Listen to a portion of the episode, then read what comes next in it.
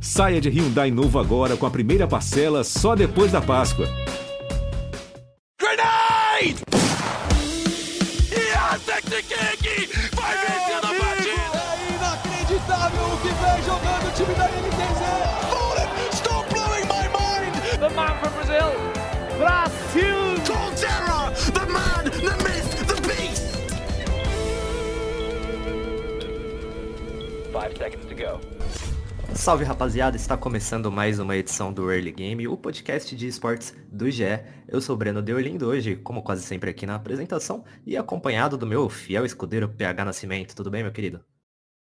Tudo tranquilo. Bom dia, boa tarde, boa noite para todo mundo aí que está ouvindo o Early Game. Nessa semana a gente tem assunto polêmico e tema de pode ser centro de, de alguns debates acalorados aqui no programa de hoje, que pode passar de meia hora o nosso novo tempo. Fique ligado. Eu, eu espero que passe aí para acompanhar esse assunto tão polêmico. A gente trouxe convidados estelares, galácticos. A gente tem a dupla de Guilhermes aí da, das transmissões de Valorant da Riot Games.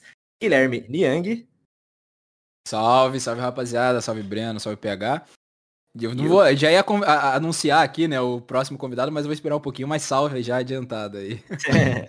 E o Guilherme Spaca. Salve, salve, rapaziada. Sempre um prazer enorme estar aqui para a gente debater os assuntos aí que cercam o nosso mundo do Valorant.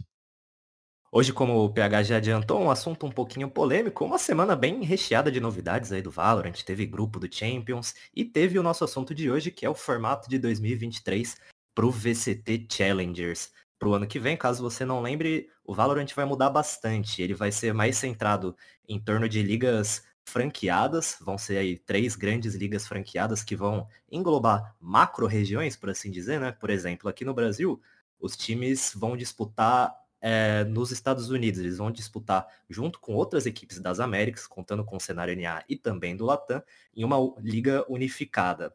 E aí, essa semana, a Riot revelou como que vai ficar para as micro-regiões, por assim dizer, né? Como que vai ficar, por exemplo, o que era o VCTBR no ano passado a Riot revelou esse sistema do, do, VCT, do VCT Challengers, que vão ser torneios regionais, é, assim como a gente teve no Brasil, assim como a gente teve no Latam, e como já funciona mais ou menos é, ao longo de 2022, vão ser aí mais de 20 ligas regionais, e essas ligas elas vão dar vagas para o Challengers Ascension. Esses sim são torneios que já funcionam dentro desse esquema de macro-regiões. A gente vai ter aí a região, a macro-região da Ásia, a gente vai ter da Europa e também das Américas. A, o, a função do Challengers Ascension vai ser dar uma vaga para essa liga que eu mencionei ali no começo. O, o vencedor do Challengers Ascension, em 2024, ele vai se juntar à liga franqueada, que vai passar de 10 participantes em 2023 para 11 em 2024. Esse número vai aumentando aos, aos poucos,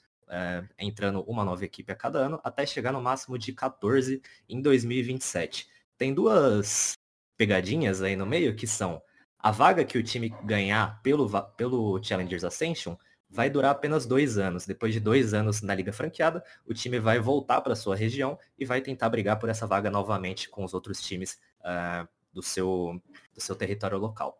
Uh, a partir de 2025, ali, entre a temporada 2025 e 26, para continuar aumentando o número de times na liga, a gente vai ter entrada de dois uh, times na liga franqueada, ao invés de só um. Uh, porque senão, se fazendo a conta aqui básica, que inclusive foi muito difícil de fazer, eu e o PH a gente ficou desenhando na redação para tentar entender como que ia funcionar, mas vão entrar dois times por ano entre 2025 e 2026, até chegar no máximo de 14 times em 2027. Eu tenho muitas opiniões sobre esse assunto, eu estou muito animado para esse early game, fazia bastante tempo que eu não ficava tão, tão empolgado para gravar um podcast, confesso.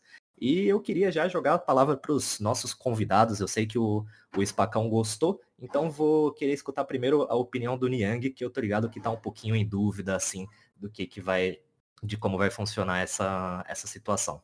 É, a minha opinião ainda, exatamente como você falou, ainda tô querendo entender um pouquinho mais, né, de como vai funcionar. Então, é, a gente, né, aqui agora nesse split desse ano, quando o campeonato foi anunciado já como seria esse ano, a gente estava achando que seria muito bom. Né? E na verdade, basicamente para alguns times, chegou na metade do ano e o calendário já tinha terminado para o resto do ano inteiro. Então, sem saber um pouco mais das informações ainda, eu fico um pouco indeciso, porque tem potencial para ser absurdamente bom, porém a gente tem que entender também como que vai funcionar para o cenário, no caso brasileiro, né? Mas aí a gente pode expandir para todas as outras regiões. Então, obviamente, parece que a Riot está pensando completamente a longo prazo, né? Então já fizeram um calendário basicamente já colocando ó, a projeção para 2028, né? Então daqui seis anos é essa. Tá, mas enquanto isso, como que o cenário vai estar tá sendo desenvolvido paralelamente junto com essa liga internacional? Né? Eu acho que esse é o principal ponto que vai pegar a maioria dos jogadores. Porque se você for parar para analisar, é, quem tiver na franquia realmente vai estar tá vivendo a melhor condição, talvez, da, da última era de, de esportes. Porém, para os jogadores que não tiverem lá, como que vai ser? Né? Porque se for parar para analisar, vamos supor que sejam três times brasileiros né, que vão lá para fora. A gente está falando de 15 jogadores mais a comissão técnica. Né? E comparando com a quantidade de jogadores que a gente tem no VCT atualmente, 15 é muito pouco. Isso que você falou da, do calendário é bem complicado justamente pensando uh, nesse ano, que a gente já viu algumas organizações praticamente encerrando seu calendário no meio do ano. A gente ainda vai ter aí esse, esse pós-temporada uh, depois do Champions, mas ainda não se sabe tão bem como vai ser a relevância desses campeonatos. E pensando para o ano que vem, se você uh, for uma organização que sonha em jogar o Mundial e você não tá ali nesses dois, três times brasileiros das franquias, você só vai sonhar em jogar o Mundial em 2024. Uh, então isso foi o que pegou muito para mim, Spacão. Cara, vamos lá. Eu acho que tem, tem é, inúmeras, inúmeros caminhos aí, visões dessa do que foi anunciado pela Riot, né? Eu vou falar um pouco da minha experiência profissional, cara, porque a minha visão é muito em cima disso, tá? É, eu vivi vários cenários na minha carreira, desde o cenário de estar numa região onde você não tinha muito recurso, investimento, e você olhava para fora e via times brasileiros lá morando nos Estados Unidos, às vezes na Europa, ganhando dinheiro pra caramba, jogando os melhores campeonatos do mundo, e vivi o lado também de viajar para jogar enquanto os times estavam aqui na, na, na, nossa região, isso na época do CS. Então, assim, a, a grande, a, minha, meu grande entusiasmo de tudo que foi anunciado pela Riot, cara, é que existe hoje um caminho, velho. Um caminho foi anunciado onde você, como organização, ou você como jogador profissional ou amador que sonha ser profissional, você sabe onde você tem que chegar e o que você tem que fazer para chegar. Saca? Que para mim isso, cara, é algo extremamente importante, velho, quando você vai apresentar eventualmente um plano é, para uma organização, um plano para um, um, um, grupo de investimento, uma marca muito grande. Você tem que mostrar pro cara, ó, eu começo aqui, eu posso chegar aqui e eu posso chegar aqui, que é o topo, que é o banquete, que é o Niang falou, né? Que é a Liga das Franquias, onde você vai ter uma coisa mais recorrente, uma, é, uma estabilização melhor, né? Então eu gostei de tudo que foi anunciado por conta disso, cara, porque um, uma das grandes dúvidas que todo mundo tinha quando saíram as primeiras notícias da franquia era, ah, e aí, mas qual que era o cenário? Né? Porque qual que foi a grande, a, grande, é, a grande discussão de tudo, que eu, isso em conversando até inclusive com algumas orgs, né? Pô, Spaca, se eu não puder jogar o Mundial, não tem por que eu ter um time, tá ligado? E, cara, querendo ou não, foi resolvida essa parte do Mundial. É, tá, vai ser jogado só em 2024. Sim, cara, mas tem um caminho pra galera chegar no Mundial. Né? Porque assim, eu, eu vou dar uma opinião aí, é, a, dando de craque neto mais, mais uma vez, que é assim, cara, quantas orgs no Brasil hoje, quantas orgs no Brasil hoje de Valorant tem condições de montar times extremamente competitivos para disputar essa vaga em franquia? Vamos ser honestos aqui, o que? Quatro? Cinco orgs no máximo? Tem condições de pagar uma bala para jogadores muito bons para montar um time e falar, mano, o ano que vem eu vou ganhar a regional, eu vou pra Ascension, vou bater em todo mundo e em 2024 estarei na franquia, tá ligado? Então acho que assim, cara, a gente vive hoje um rolê de eu vejo que muitas orgs, muitas pessoas estão falando, pô, mas como que eu chego pro Mundial? Rapaziada, vamos ter um pouco de pé no chão, tá ligado? Que é, mano, Existe hoje organizações muito mais estruturadas no nosso cenário, de anos de cenário, que têm condições de fazer isso. As organizações que não, que hoje não têm condições, vão ter que evoluir com o tempo, saca? Porque, cara, a gente viveu isso em quase todos os esportes, de principalmente voltado para FPS. Desde o CS até em outros jogos, é, Crossfire, Point Blank, onde você tinha orgs que eram muito boas e orgs que estavam em desenvolvimento ainda, tá ligado? Então, para essas orgs que são muito boas, que têm dinheiro para pagar times muito bons, cara, eu acho que é um um cenário excelente, tá ligado? Excelente. Porque você tem, se você não está na franquia, você tem condições de ainda ter um financeiro, um capital para montar um time muito bom, para disputar, ganhar regional, ganhar Ascension e tá dois anos na franquia, tá ligado? Então, eu gosto muito desse formato, velho. Eu acho que é um formato, como eu falei nas redes sociais, é um formato sonhador, onde todo mundo pode sonhar até 2027, que foi anunciada a parada. Então, assim, é, é, entendo todos os lados de quem ainda, pô, como que vai, se eu não tiver na franquia, como que vai ser.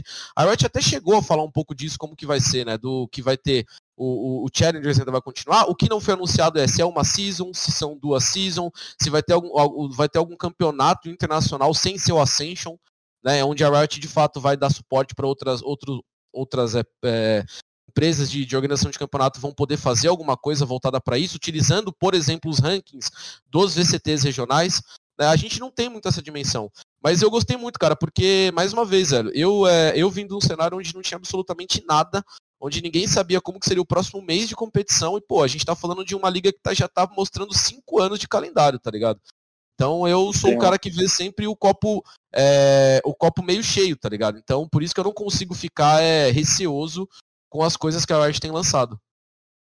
Eu tenho uma opinião bem parecida com a do Spacão, assim. Acho que quando a Riot anunciou e quando foi divulgado é, em alguns portais no ano passado no início desse ano, que, que para a próxima temporada e para as próximas temporadas a Riot mudaria esse formato e traria o formato de franquias que já tem aqui no Brasil com o CBLOL, né? Só que no CBLOL é fechado é, nenhum time pode entrar, não sei que compre a vaga de outro que já está lá, não tem como os times de fora é, disputarem algum campeonato para entrar. Eu achei que o, o próximo ano do Valorant poderia ser terrível, assim, porque o cenário do Valorant ainda é muito emergente, ainda tem organizações surgindo a todo momento. A Loud é uma delas que surgiu nesse ano e já é gigantesca no, no jogo. É, já foi vice-campeã mundial, então acho que, que se eles tomassem essa decisão de fazer algo fechadinho como é na NBA, como é no CBLOL, como é no, no futebol americano, seria terrível. E aí eu fui surpreendido com a notícia de, de ontem, divulgada pela Riot, de que teria esse cenário para os times que não entraram lá na franquia terem essa oportunidade, né? terem esse sonho. É, acho que, que essa questão financeira citada pelo Spaca também faz muito sentido, porque a gente vendo esses dois primeiros anos competitivos do Valorant, a gente vê um time brasileiro que tem muito dinheiro para investir ali, não está só no Valorant, que é a Fúria, é, estando em dois mundiais seguidos. A Fúria estava no Champions do ano passado e repete a dose agora em 2022. Está de novo com uma line com dois novos jogadores, mas com a mesma base e com investimento pesado para chegar de novo ao campeonato mais importante da temporada do Valorant. Então a gente, principalmente por a gente morar no Brasil e ser um país que infelizmente a gente sabe que não é de primeiro mundo e que os jogadores sofrem para investir na, na, própria carreira, as orgs também têm que gastar bastante para tentar competir com, com outras organizações que vêm de fora, como a NIP, por exemplo, que tem um, um grande potencial para investir. Então, eu acho que, que essa chance que a Riot vai dar no ano que vem de ter um, um campeonato regional aqui brasileiro e que vai levar ali para uma Libertadores do Valorant, que vai incluir o NA, né? Mas é, disputa entre Brasil, Latam e NA por, essa, por essas vagas no, na franquia. Eu acho que vai ser muito importante dar chance para os times daqui sonharem, como foi a TBK agora no, no LCQ. Eu acho que, assim, no início do, do, do LCQ para o Champions, poucas pessoas apostariam na, na TBK na disputa do palco e, e, principalmente na disputa de uma vaga direta no último dia do, do LCQ. Muitos apostariam a VK, o Anip, principalmente a Fúria, que, que se classificou. Mas, mas são times que, que pela bala, por, por treinarem juntos, pelo entrosamento, por ter um dia bom, dois dias bons seguidos, podem chegar ali, podem ter esse sonho, essa possibilidade de, de ser um time franqueado e aí chegar um, um patrocínio, uma força financeira da Riot para transformar essa organização, para levar essa organização para outro patamar que eles nunca poderiam sonhar. Então acho que assim, essa possibilidade de, de sonhar com algo gigante é muito positivo para o nosso cenário aqui do Brasil, que em condições financeiras é difícil brigar com a NA e, e Europa, principalmente. O, o Riot está online aqui no Discord, eu vou, vou chamar ele para participar da conversa também. Brincadeira, mas eu acho bem da hora tudo isso que o Spaca falou, já, já mudou um pouco do, da minha cabeça em relação a isso, mas eu ainda tenho dúvidas. É, pensando nesse, nesse campeonato do ano que vem, antes do Ascension, o, o Challengers por si só, né? Eu acho que seria muito estranho se ele fosse só para o final do ano, só no finalzinho de temporada ali. É, mas também tenho minhas dúvidas de como seria possível manter a viabilidade dele e a relevância dele ao longo do ano todo. Pensando pro lado do jogador, e aí vou até já, já deixar, deixa pro. Deixar, deixa complicado, né? Mas já vou abrir o espaço pro Niang de novo, porque pensando como jogador, me parece muito estranho você jogar um campeonato que não necessariamente vai ser o mais hypado daquele momento, vai ser o mais hypado daquele primeiro semestre, para só no segundo semestre você ter uma, uma grande definição, né? Eu acho que faria sentido se tivesse algum mini campeonato internacional, talvez com times do, do Challengers. Você como jogador, o que, que você acha, Niang? É, eu sigo um pouco dessa linha também. Eu acredito que, na, na verdade, o ponto principal é que não é ruim esse sistema de franquias, né? Eu acho que pensando a longo prazo e pensando na evolução do próprio Valorant, pensando na evolução do esporte num geral, é super positivo, porque realmente você está fazendo com que toda, todo o ecossistema seja criado para que todo mundo esteja em alto nível, recebendo muito bem para poder realmente viver disso cada vez mais num patamar um pouco mais elevado, fora todo o investimento que vai estar tá por trás né, de tudo isso. Então, as regiões elas vão acabar ficando cada vez mais fortalecidas. É, o ponto talvez principal é entender um pouco mais, e aí entra esse lado, né, de como vai funcionar nas regiões para os times que ficarem de fora, né? Porque pensando exatamente desse, nesse ponto que você até comentou, uh, é muita coisa incerta nesse momento que a gente está, né? Então a gente está dia 18 de agosto agora. Apesar de ter saído um pouco de como vai funcionar, é igual o Spacon comentou. Uh, foi jogado um pouco por cima de beleza. O VCT ainda vai continuar ano que vem. para quem tiver aqui na, no Brasil, né? Tá falando no Brasil. Mas e o que mais? Quantos, igual ele comentou, né? Quantos vão ser, como vai funcionar, qual vai ser o formato? É, os times que tiverem aqui no Brasil vão ter essa possibilidade, porque a gente começa a entrar num, num ponto onde talvez uh, a possibilidade de você ir para fora, né? Se for só com essa, com a possibilidade da do ascensão, vai ser um time pensando para toda a América, né? Então ele teria que ganhar de todo mundo para aí sim ele ter a possibilidade de jogar por ali. Se não, basicamente você está limitando todos os jogadores de todas as regiões para beleza. Se a gente tiver um cara que seja uma promessa gigantesca, talvez esse cara tenha a possibilidade de entrar como, sei lá, algum jogador da franquia não tá tendo um desempenho bom, vão apostar nesse jogador que não tá fazendo parte desse ecossistema para ver como que ele vai render. O que acaba ficando cada vez um pouquinho mais difícil para os times, né? Para as pessoas que estiverem na região. E aí a gente começa a entrar, óbvio que aí é tudo teoria, né? Tudo achismo também, mas alguns, eh, dependendo, né, de como for esse investimento no cenário para as regiões que ficarem, para os times que ficarem de fora, né, da, nas regiões, é, pode ser que a gente chegue num momento onde o cenário que seja internacional seja completamente hypado. E o cenário, para quem não tá lá, não tenha tanto investimento desse jeito. As organizações, elas pensem duas vezes agora antes de talvez dar um apoio um pouco maior. É, os jogadores em si, alguns jogadores, né? Óbvio que eu não faço ideia né, de como que funciona, mas é, é, principalmente eu queria fazer uma comparação com o League of Legends, né, mas apesar de eu não conhecer muito bem, então não vou fazer ela tão direta, mas sinto que talvez, dependendo do sistema que for implementado, alguns jogadores vão ver como a possibilidade de, ah, beleza, então eu vou só entrar aqui nesse campeonato aqui agora, vou entrar nesse time, ganhar meu dinheiro, tô de boa, sei que eu não tenho a possibilidade, né, teria que ser o melhor time da América pra poder ir, então eu vou ficar de boa aqui, não quero treinar tanto, tô bem aqui, na, ganhando meu salarinho enquanto eu jogo. E aí já é um, um, pouquinho mais complicado, né? Acho que todo o problema para os times que ficarem de fora vai ser com certeza muito maior para quem tá lá. E uma, só para finalizar, uma coisa que a gente também é, entra né, nesse, nesse fator é que, beleza, e como vai ser o pensamento dos times que ficarem de fora? Os times vão realmente, igual o Spaca comentou, montar um super time para esse time tentar dominar tudo. Alguma organização vai querer fazer como uma talvez uma possibilidade de vender jogadores, né, criar talentos, desenvolver talentos para esses jogadores lá de fora. Ainda é muito incerto tudo para mim em questão de como vai ser para quem estiver de fora. Como eu disse lá no início, eu tô aqui para mudar de opinião constantemente. Dessa vez eu não vou mudar, mas eu acho que, que tem um contraponto legal pensando agora pela, por esse lado que o Niang trouxe. Isso que ele falou me lembrou muito do que acontece para quem está ouvindo a gente, que gosta também do, do esporte tradicional, no futebol, né? O Brasil é um país revelador de talento, é, tanto no Valorant quanto no, no futebol tradicional.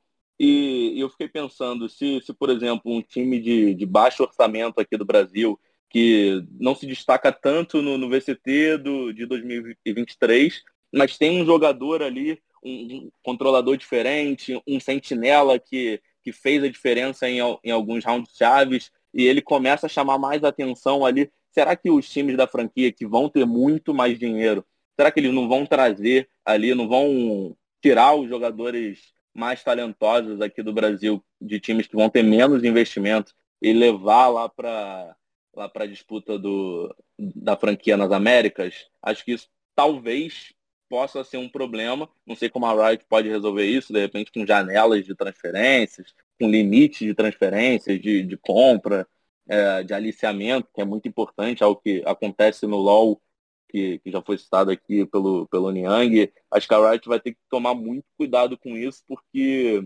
pode se tornar algo que, que acontece no futebol, né? times milionários chegam aqui, compram jogadores jovens e, e a gente fica só revelando, revelando e vendendo, revelando e vendendo e sem conseguir desenvolver eles aqui e ter o aproveitamento do talento deles aqui para um dia sequer chegar lá. Cara, que... é... não, rapidinho, eu, eu, você quer fazer um, quer fazer uma colocação para a gente debater outro ponto? Não, só vai, pode ir. É, cara, eu acho que assim, velho, eu, eu, a gente óbvio, entrou em todos os pontos, cara. Eu acho eles extremamente válidos, velho. O que o Niang disse em, em, termos porque ele ainda é um jogador profissional, ele tem esse receio, né, de montagem de elenco, esse tipo de coisa. Mas, cara, eu acho que assim, a gente está tirando um peso muito grande das organizações nesse ponto, tá ligado? Porque assim, velho.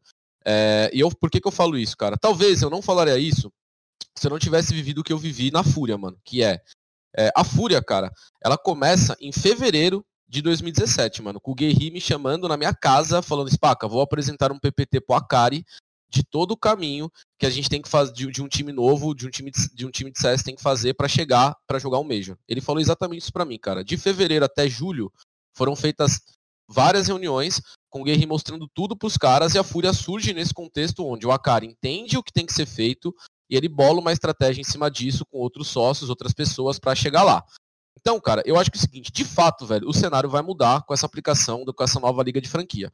E as organizações, para sobreviverem, velho, para terem isso que vocês falaram, de não perder jogador, de, de não conseguir é, segurar ou ter uma relevância nacional, ela vai ter que ter uma estrutura muito boa, cara. E ela vai ter que montar um planejamento para esse cara entrar na org. Ela não vai chamar só esse cara e falar, irmão, cola aqui que eu vou te dar mouse de graça a cada três meses e um salário de dois mil reais, tá ligado? Isso aí não vai mais existir, cara. E na minha opinião, velho, demorou para parar de esse tipo de coisa. Porque a gente viu algumas atrocidades nos últimos dois anos aí no Valorant de organizações montando times que você sabia que no papel não iam funcionar, mas porque tinham vaga no VCT, esse tipo de coisa, sacou?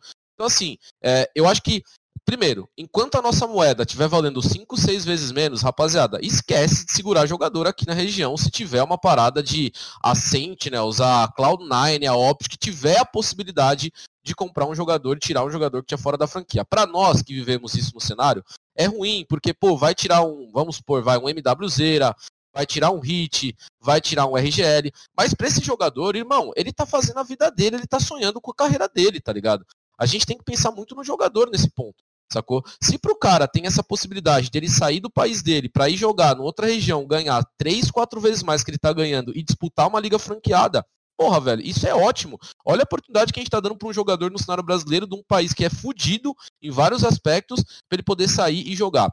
Isso nunca aconteceu na história dos esportes, velho. Nunca. Em nenhuma modalidade. Eu sei que tem muita gente que compara com Overwatch, que, que foi, cara. E aí tem N, N relações, né? De número de alcance de jogadores, é relevância. Tipo, é, existem todos os medos que são muito compreensíveis. Mas nesse ponto, cara, com a Riot fazendo essa mudança, e ó, eu não tô falando, obviamente, pela Riot aqui, porque eu tô por dentro de tudo, mas ela vai esperar da comunidade uma maturidade muito grande, velho. Muito grande das organizações de montar planejamentos a longo prazo, de, de ter patrocinadores, de angariar talentos e sim, cara, vender talentos para fora. É, o, o PH falou muito bem da parte do futebol, velho. A gente sabe que existem times hoje no Brasil que são times apenas para revelar, velho que, muito, que esse time dificilmente vai chegar no time de primeiro escalão hoje, que tá os melhores, tá ligado? Porque esse time sabe da limitação dele, sabe que o investimento é reduzido, Pode ser que role uma vez um, um, caso de um Leicester da vida numa regional aí, de um time, mano, que os caras fecham todo mundo ali e vai, molecada 17 anos, tem um, um cara mais velho de 25, 26 e bate um time que encaixe, pum, estoura, e os caras conseguem essa situação sem perder nenhum jogador. Mas nós estamos falando, velho, de um futuro do jogo. Onde o cara que tá jogando hoje, um jogador que tá jogando hoje, ele não vai precisar pensar, velho, daqui um ano ele vai ter cenário, tá ligado? Que é o que aconteceu no CS, por exemplo, mano. Pô, eu vivi numa época do CS, irmão, que você tinha um campeonato internacional por ano. Um.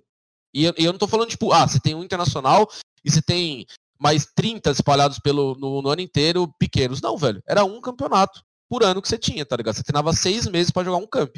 Então, assim, é, eu acho que temos que ter pé atrás com algumas coisas, espero mais notícias da Riot em relação a isso, mas eu vejo que, cara, tanto para uma organização que tem uma estrutura boa, que tem pessoas interessadas em investir, em colocar uma grana, em esperar esse retorno acontecer, e jogadores em termos de carreira e de futuro, cara, para mim isso é, é, algo surreal, tá ligado? É algo assim muito bom que todo mundo tem que aproveitar e todas as orgs vão ter que entrar no eixo agora, serem mais profissionais, contratarem outros tipos de profissionais na, dentro da gestão, não deixar time na mão de jogador, que acontece muito, o Niang sabe muito melhor do que eu, que tem muita org que deixa Porra. time na mão de jogador, tá ligado? Então, assim, você vai contar com um profissionalismo muito, muito grande que vai ter que acontecer, velho. Algumas vão acontecer mais rápido por conta da estrutura, outras vão demorar muito mais. Nesse processo, é óbvio, cara, algumas orgs podem deixar de existir, velho. O cara que tá só querendo ali é, um, um, um, entrar no oba-oba sem, sem projeção de, de, de, cenário, ele vai sair fora, tá ligado? Falar, ah, não, pra mim não, não, não resolve mais. Meu time jogou ali o VCT, jogou tal coisa, eu tinha jogadores, vendi, ganhei uma grana, agora que o sistema não quero mais. Mas você vai lidar também, mano, com uma rapaziada muito respeitada e muito inteligente que, se até certo ponto atrás, tempo atrás não enxergava no Valorant um projeto grande onde você onde você tivesse uma história para contar, hoje tem, tá ligado? Então, assim, eu vejo com muito bons olhos tudo isso que está sendo feito, é, principalmente na parte de org e na parte de jogador. Cara, eu gostei muito que você tocou nisso de jogador, que confesso que eu tava muito pensando cenário como um todo, comunidade como um todo. É, e eu tenho um último ponto para levantar, que eu juro que é a, única, a última coisa que eu cornetar e que posteriormente eu tenho coisas legais para falar. É, o, me preocupa um pouquinho a questão de treinos e, conse, é, consequentemente, a competitividade dos primeiros times que vão pro, pro Ascension e depois para a Liga Franqueada é, pensando em localização mesmo, a liga franqueada vai acontecer nos Estados Unidos e a gente aqui do Brasil vai perder nossos melhores times. Mas os Estados Unidos vai ter a liga Challengers dele que vai disputar o Ascension junto com os times daqui. Só que esses times do Challengers de lá, eles vão ter o ano inteiro para treinar com a suposta elite, que é a, que são os times da franquia. E enquanto a gente vai perder nossos melhores times e consequentemente a qualidade de treinos pode cair, a qualidade do, do cenário como um todo uh, pode cair junto, uh, a facilidade de você evoluir. Então, essa é a última coisa que eu fico preocupado. Uh, fora isso, não tenho mais cornetas a serem realizadas. Cara, é... eu acho que tem essa parte do treino, ela é, é de fato, ela pode ser um ponto muito interessante para a gente enxergar como que vai ser o cenário. É, mas ao mesmo tempo, velho, eu vejo que dar um, dar um exemplo, vai. É, a gente teve a Loud recentemente que foi montada e a Loud pegou a, gente, vamos, a base, né? Eles tinham Saci Sadak, eles pegaram três jogadores que estavam jogando no, no cenário brasileiro, mas nenhum dos três jogadores estava em times top 3 do cenário. Nenhum, velho. O Les não estava, o Pancada não estava e o Aspas não estava. Então, assim, cara, eles pegaram três jogadores que eram muito bons mecanicamente e hoje a gente tem muito jogador bom mecanicamente hoje. Pra caralho, velho. Molecada 17, 18 anos. É, o Niang joga as ranqueadas, ele tá ligado. Eu jogo também, eu sei que tem muito jogador bom. Qual que foi o grande diferencial, velho? Eles tiveram uma, uma, uma estrutura com o Saci o Sadak e a comissão técnica de mudar a cabeça desses caras, tá ligado? Então, assim, talvez se a gente conseguir, velho, elevar o nível do cenário com comissão técnica, jogadores mais experientes ajudando a galera mais nova e tendo times mais profissionais e responsáveis, a gente pode ter um nível de treino muito bom. Porque treino, cara, sempre foi problema no nosso cenário. Sempre. Toda, toda hora tem no Twitter uma bombinha de um treino, de alguém falando alguma coisa. Melhorou muito nos últimos meses, pelo que eu escuto dos jogadores. Alguns times estão treinando direito e tudo mais. Só que assim, é, eu não sei o quanto a gente vai perder de nível porque não teremos aqui, não poderemos treinar com, é, com as equipes que, que eram daqui e foram para fora, tá ligado? Eu nem tô considerando os Estados Unidos, mano, a, a galera de, de, outras regiões. Eu tô falando dos, sei lá, dos três, dois melhores times, três melhores times que estarão é, da nossa região que estarão fora, tá ligado? Então, assim, vão ficar outros times que são bons também. Eu acho que não é o fim do mundo no cenário brasileiro, cara. Eu acho que é, é, eu, eu, vejo muita gente enxergando por esse ponto. Pô, vai sair tal time, tal time, tal time, fudeu. Acabou o cenário. Eu acho que não, velho. Eu acho que tem jogadores novos che chegando, tem pessoas capazes de elevar o nível do nosso cenário. Então, eu, nesse ponto de treino, eu acho que sim. É, pode ter, pode acontecer de, de, a gente perder um pouco de nível de treino por causa de três times, mano. Tá, beleza, vou, vamos enxergar que sim.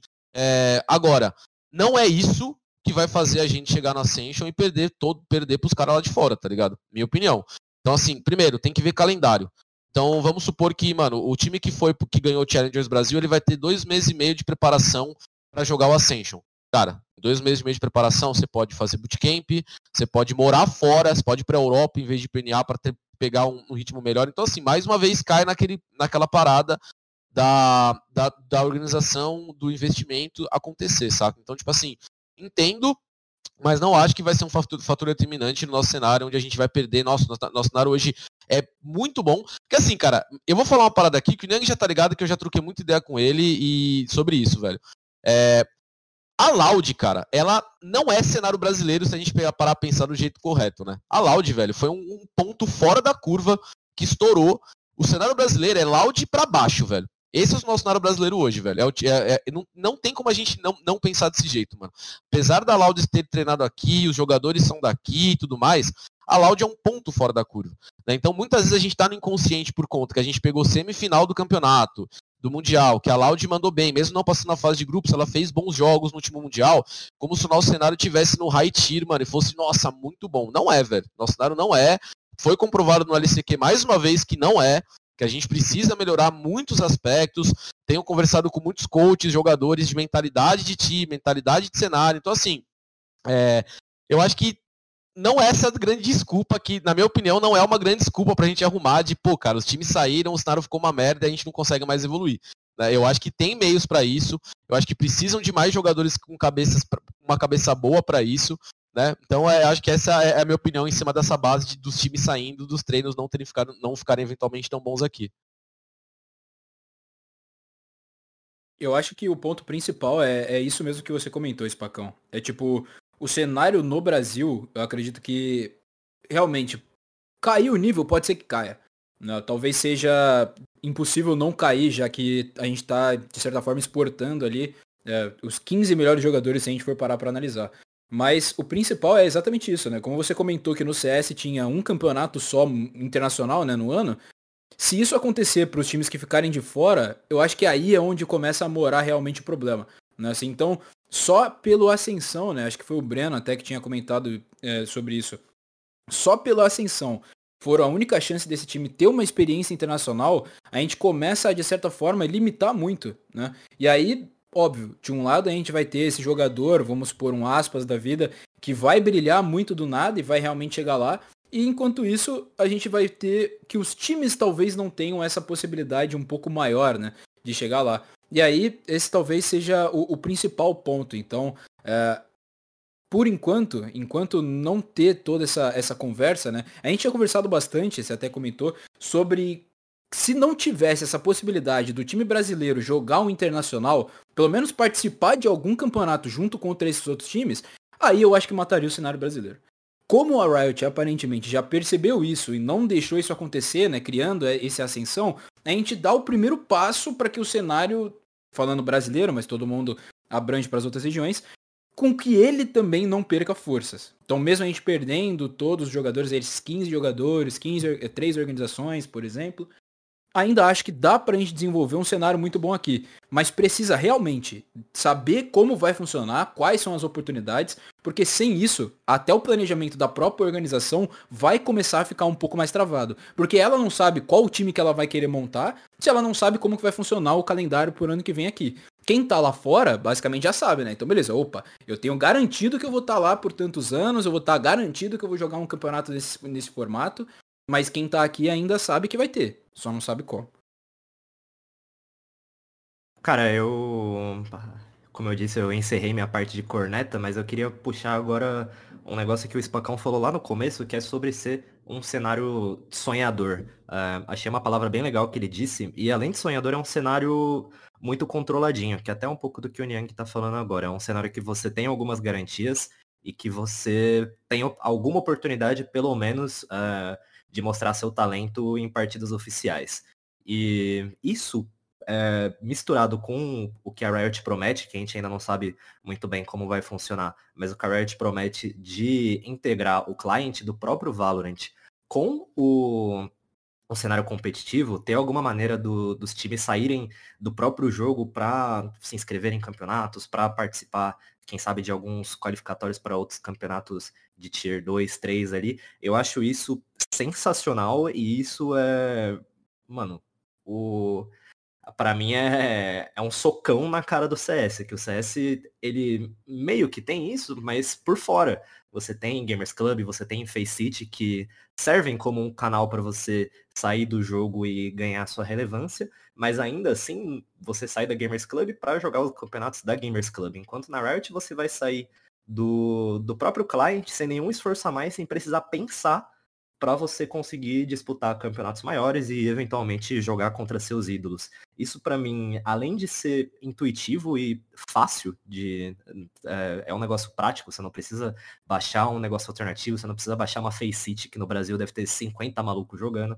É, você consegue fazer de maneira automática ali. Isso para mim também dá muito jeito em panela de cenário que acho que no Valorant não rola tanto. Acho que talvez seja até um pouco cedo para falar disso no Valorant. Mas no LoL é o que a galera sempre fala, desde 2012 existe panela no LoL. E com times saindo na, do nada e dando bala em pro player consolidado, acho que se acaba com, com isso 100%, assim. Então, essa parte eu tô bastante animado para ver, quero muito ver como que vai acontecer.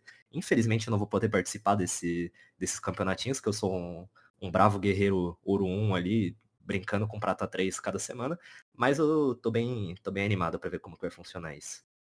Compartilha aí da ruindade no Valorant. Apesar de aprender muito com o Niang e Spaca nas lives, sou um bem controlador. Mas eu acho que, que essa nova funcionalidade que a Riot vai trazer para 2023, de poder competir por dentro do jogo, ter um início ali, dar um, um pontapé inicial na carreira, é, é muito importante. Traz ainda mais a comunidade para acompanhar os esportes, traz mais visibilidade e traz mais possibilidade do Brasil revelar talentos e aí ter talento sobrando para o que a gente falou há alguns minutos atrás, né? Para os times olharem ali também para esses campeonatos do, do server, para esses campeonatos de ranked e, e observarem quem é o diferente ali para trazer, testar e, e usar aquilo ali quase como uma mini categoria de base observa, vê quem, quem tem um potencial de desenvolver, desenvolve, traz ele para o competitivo e, e dá ele a chance de, de chegar no topo do, do mundo. Acho que é uma mudança simples até para eles, só que muito relevante para o cenário e acho que, que vai ser bastante relevante aí no, nos é, cara, eu, Eu particularmente gostei muito dessa, dessa parada porque assim, a gente tem falado, a gente falou bastante nesse bate-papo aqui sobre carreira internacional, sobre os times indo para fora. E uma coisa que a gente não bateu um papo forte é em relação à formação de jogador, né? Então acho que a Riot deixando isso estampado no cliente dela, que existe um cenário competitivo do jogo, já ao longo prazo começa a mudar a cabeça do cara que abre o Valorant pela primeira vez. Né? Hoje, é, para você disputar um campeonato de Valorant sem você estar tá antenado em outras plataformas, não, não tem como, né? Você não tem essa possibilidade. E, e, é uma coisa que é até engraçado na minha live, quando a gente, por exemplo, joga os caras velhos, os caras o tempo inteiro perguntam, cara, como que eu faço jogar esse campeonato? Tem elo? Não tem? Como que joga o campeonato de Valorant? A galera não sabe, velho. O cara às vezes é lá, sei lá, ele é platina e ele não sabe, velho, que tem campeonato às vezes que ele pode jogar, que o elo é free. Então, acho que isso começa a dar um ar pra, pra galera, pra quem, principalmente quem tá começando a jogar, é de profissionalismo, né? De, de, no sentido assim, cara, eu posso ser um profissional desse jogo. Então, eu gostei muito dessa ideia, dessa novidade acho que vai acrescentar bastante no nosso cenário a longo prazo. Talvez a gente não consiga ver isso agora, mas daqui a 3, 4 anos a gente pode estar batendo um papo aqui exatamente, velho, falando sobre dois, para sobre 10, 15 jogadores que surgiram do nada começando a jogar os campeonatos do cliente da Riot, tá ligado? Então, pô, Eu fico muito feliz porque é uma, é uma, é uma, é uma mecânica muito rápida de você começar a assimilar o processo profissional para você virar um jogador. E você, Niang, se tivesse um, um clientezinho nos seus FPS aí desde que você tinha 15 anos, será que você já não tava pro faz um tempinho a mais, será? Cara, Acho que não, mas é um. Porque eu comecei muito cedo, né? Eu comecei, eu tinha 12 anos. Então se eu começasse antes ainda, eu acho que não daria. Não teria nem como. Mas é, é uma coisa que eu lutei muito no outro FPS que eu jogava. para pelo menos, quando tivesse rolando uma partida ao vivo, né? Algum campo tivesse uma partida de campeonato rolando, pelo menos tivesse alguma coisa no cliente falando, olha galera, tá tendo campeonato, vocês não querem dar uma assistidinha não? Então com certeza é alguma coisa que vai fazer muita diferença, né? Principalmente pra galera já entender um pouco mais como realmente funciona esse lado competitivo. Óbvio que vai ter muita gente que vai querer só entrar para jogar uma DMzinha, jogar uma disputa de Spike, só para se divertir um pouco, mas isso acaba criando, como o Spaca falou, cada vez mais na comunidade, e a comunidade do Valorant, ela é diferente de outros FPS, a do Valorant veio gente que nunca tinha instalado um FPS na vida, gente que jogava jogo de carta, jogo de MOBA, e tá tendo Valorant como primeira experiência, e talvez queira ter essa experiência competitiva também. Então o Valorant ele já fez uma parada logo desde o começo que eu acho muito da hora. Então o Spaca gravava, né? Acho que ainda tá gravando, não sei se agora deu uma pausa, o primeiro ato. Então toda vez que tinha uma notícia sobre campeonato, no, no jogo, quando você abria, né, o jogo, abria o Valorant, já tinha uma noticiazinha ali do lado, ó, tá, resultados da semana, uh, primeiro ato com tal pessoa, coisas desse tipo tudo isso eu já acho que fomenta ali, né, cada vez mais, uh, com que as pessoas tenham essa vontade de jogar. Então, eles darem essa, opa, peraí, você não precisa nem entrar em tal site, você não precisa se cadastrar, não precisa se inscrever em tal site. Clica aqui só, já tá aqui na tua mão. Só se inscreve, chama teus amigos e joga aí. Ou às vezes até se eles fizerem um sistema talvez ranqueado, né? De tipo, beleza, você joga esse sistema, os mais pontuados passam para uma próxima fase, não sei. Isso cria uma competitividade dentro do próprio jogo que com certeza abre muita porta para cada vez mais a comunidade competitiva no Valorant aumentar. É, esse ponto que o Niang trouxe é, é, muito interessante porque eu sou um exemplo disso. Eu sou um jogador que minha infância inteira, adolescência, eu jogava FIFA e era focado naquilo ali, tanto que hoje em dia eu cubro mais futebol virtual, mas desde a beta eu me apaixonei pelo, Valorant, pelo Valorant, é meu primeiro FPS. É, foi ali que eu dei os primeiros passos no, no FPS e, e trazendo essa experiência tanto de, de, ter jogado e vivido o FIFA e o PES, quanto por cobrir esses jogos nesse, nesse tempo de, de Globo, é, cara, esses jogos cagam e andam pro, pro competitivo, assim, é, é bizarro. O Mundial de FIFA desse ano teve 15 mil pessoas assistindo, assim, é algo assustador como as desenvolvedoras não prestam atenção nisso, como eles têm nomes gigantescos que poderiam ter um, um, um alcance absurdo nos seus países, principalmente futebol, aqui no Brasil, se eles investissem direito. E a Riot, assim, nisso, tanto no LoL quanto no Valorant, eles acertam em cheio, eles divulgam o, o esporte eletrônico é, de uma maneira muito intensa e sempre ali no cliente, é, transformando os jogadores, os ícones em ídolos é, e colocando um, o público para conhecer esses jogadores. Porque tem gente ali, como o Niang falou, que entra só para jogar um, uma DM, uma disputa de spike que é rapidinho, mas ali quando ele entra e vê, vê o Saci sendo vice-campeão do mundo, um brasileiro ali, um time brasileiro conquistando algo e sendo relevante lá fora, ele vê, clica e fala, caraca, pô, então tem um, um, um, esporte aqui dentro, tem um negocinho, tem um campeonato ali, vou clicar aqui e ver e descobrir, e aí acaba torcendo para algum time, gostando de outro. Então, essa, essas mudanças que, na, na real, essa importância que a Riot dá e que vai aumentar ainda mais para 2023, eu acho, assim, sensacional da Riot, digno de, de aplausos. Sabe qual jogo tinha isso praticamente desde o seu lançamento, pegar isso de você ter ali o, o cenário competitivo na entrada do jogo? Hum. Ele mesmo, Rocket League, o esporte supremo. E o único jogo que eu sou bom na história. Mas... O Brasil também, inclusive. O Brasil também, graças a Deus aí, fomos top 3, top 4 do, do Mundial que teve agora nos Estados Unidos. Os moleques da Fúria são bom demais. Mas tirando o, o, futebol com carrinho, acho que a gente chega numa parte aí de, de considerações finais. Eu tô, eu tô bem feliz com esse programa, eu acho que rendeu muita discussão. O Spacão falou antes da gente começar a gravar que podia render vários cortes e talvez renda mesmo. Acho que a gente pode subir algumas coisas, pegando até algumas falas separadas, porque foi uma discussão muito rica. Então, queria primeiro agrade agradecer a vocês três, tanto o PH quanto o Spaca e o Niang, e falar que, pô, eu tava no começo dessa conversa muito mais crítico agora, mas o Spaca deu algumas boas convencidas em mim de que esse, esse formato pode ser melhor do que eu tava pensando. Então, Agora eu vou dar a voz para cada um de vocês, para vocês fazerem também suas considerações finaisinhas e que se quiser fazer o, o seu jabá próprio, esse é o momento. Pode começar. Cara, é, pô, agradecer vocês aí por esse papo. Acho que deixou um pouco mais claro e é interessante a gente ter essas visões do como vai ser o cenário em 2023. Mais uma vez, cara, acho que algumas perguntas ainda precisam de respostas, mas as respostas dadas é, de outras perguntas já me deixou bem animado para o que vai acontecer no que vem.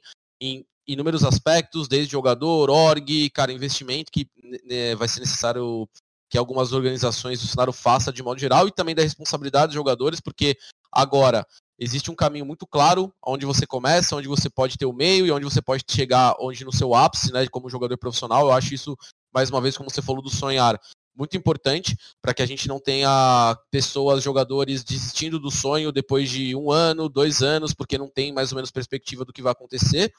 E, cara, é, esperar o que vai acontecer, né? Vamos ver aí o que. Como que vai acontecer em relação ao ano que vem. A Riot falou que antes de, final, antes de fechar o ano ela vai fazer mais um comunicado explicando algumas coisas. E lembrar a galera que o Champions começa agora, o Valorant Champions começa dia 31 agora de, de agosto, com dois times brasileiros, Fury, Fury Loud. Então vamos torcer pela rapaziada e óbvio que você pode conferir tudo nos canais do SES da Riot aí do Valorant Sports. Sua vez, Niang. Se quiser falar o que, você vai fazer da, da vida em 2023, eu aceito também, tá? O Spatão ah, tá um ótimo host, né, mano? Primeiro só, só falar e jogar no ar essa. tá mandando muito.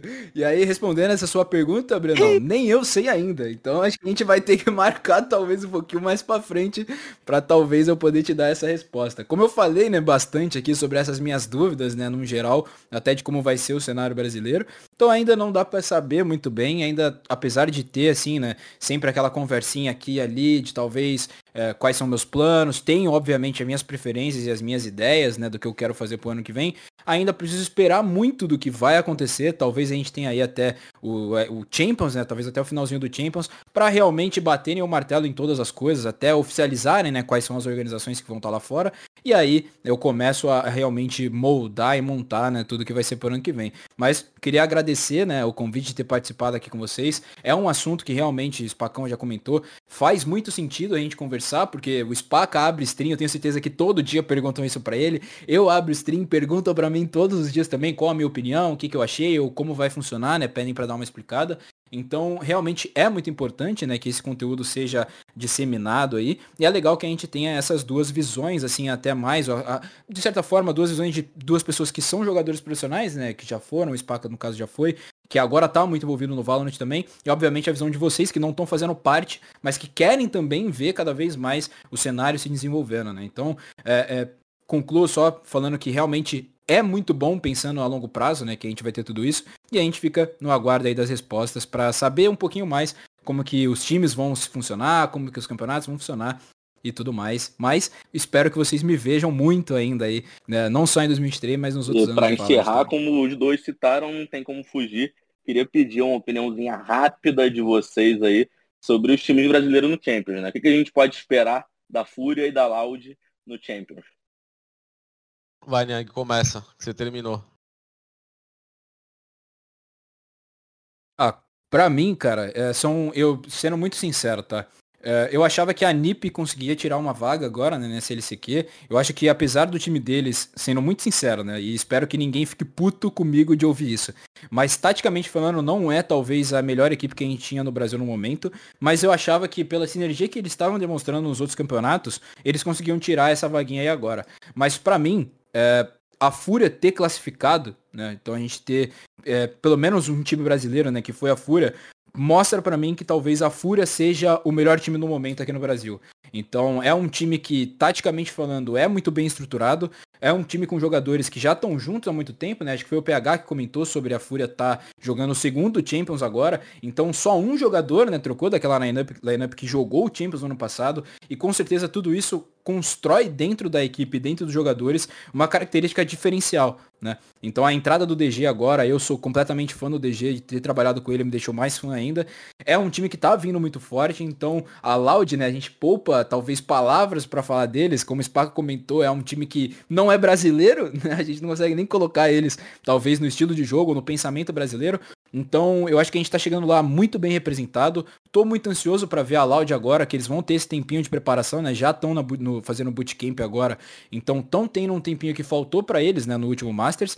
E a Fúria tá vindo, então, conseguindo ganhar essa vaga aqui, né? De certa forma até que tranquila em cima da TBK, mas mostraram um jogo muito bem sólido e eu gosto muito de todos os jogadores desses dois times, né? Os 10 jogadores que estão lá e a comissão técnica também, tenho certeza que tá fazendo um ótimo trabalho. Espero que a gente consiga mais uma vez chegar pelo menos ali numa finalzinha, como foi o caso da Loud no primeiro uh, Cara, eu, eu tenho uma expectativa muito alta em cima da Loud nesse Champions. Eu acho que se a gente pegar os dois bootcamps pré-campeonatos grandes que tanto o Saci Sadak na VKS e na Loud agora fizeram, foram renderam demais, se bem que Reykjavik não chegou a ser um bootcamp, né, mas eles chegaram 20 dias antes, então a gente pode contar que eles tiveram mais tempo de treino e dessa vez eles foram mais programados, eles tiveram tempo para se planejar, é, o, foram logo após um Masters, então deu para aproveitar muita coisa, testar muita coisa, eventualmente que eles vão treinar lá, então tô ansioso para Loud. A Fúria, cara, vai ter que arrumar muita coisa ainda que, que se demonstrou frágil no, no LCQ.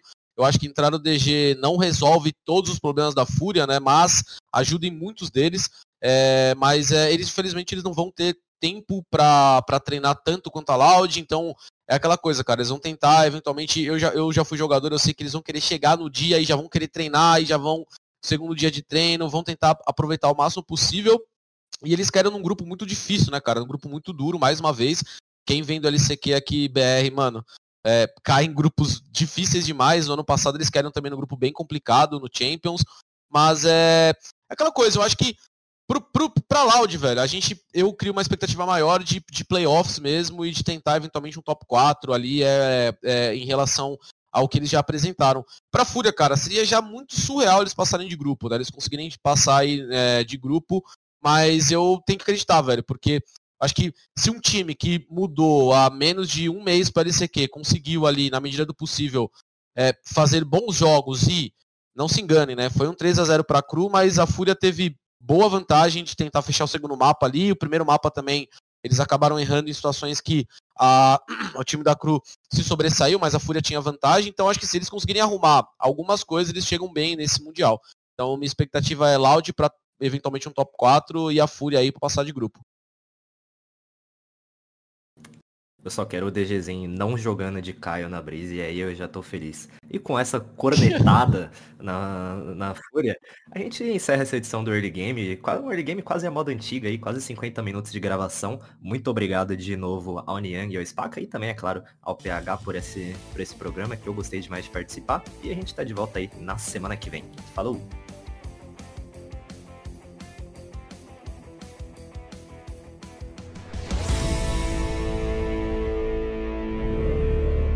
time limit reached.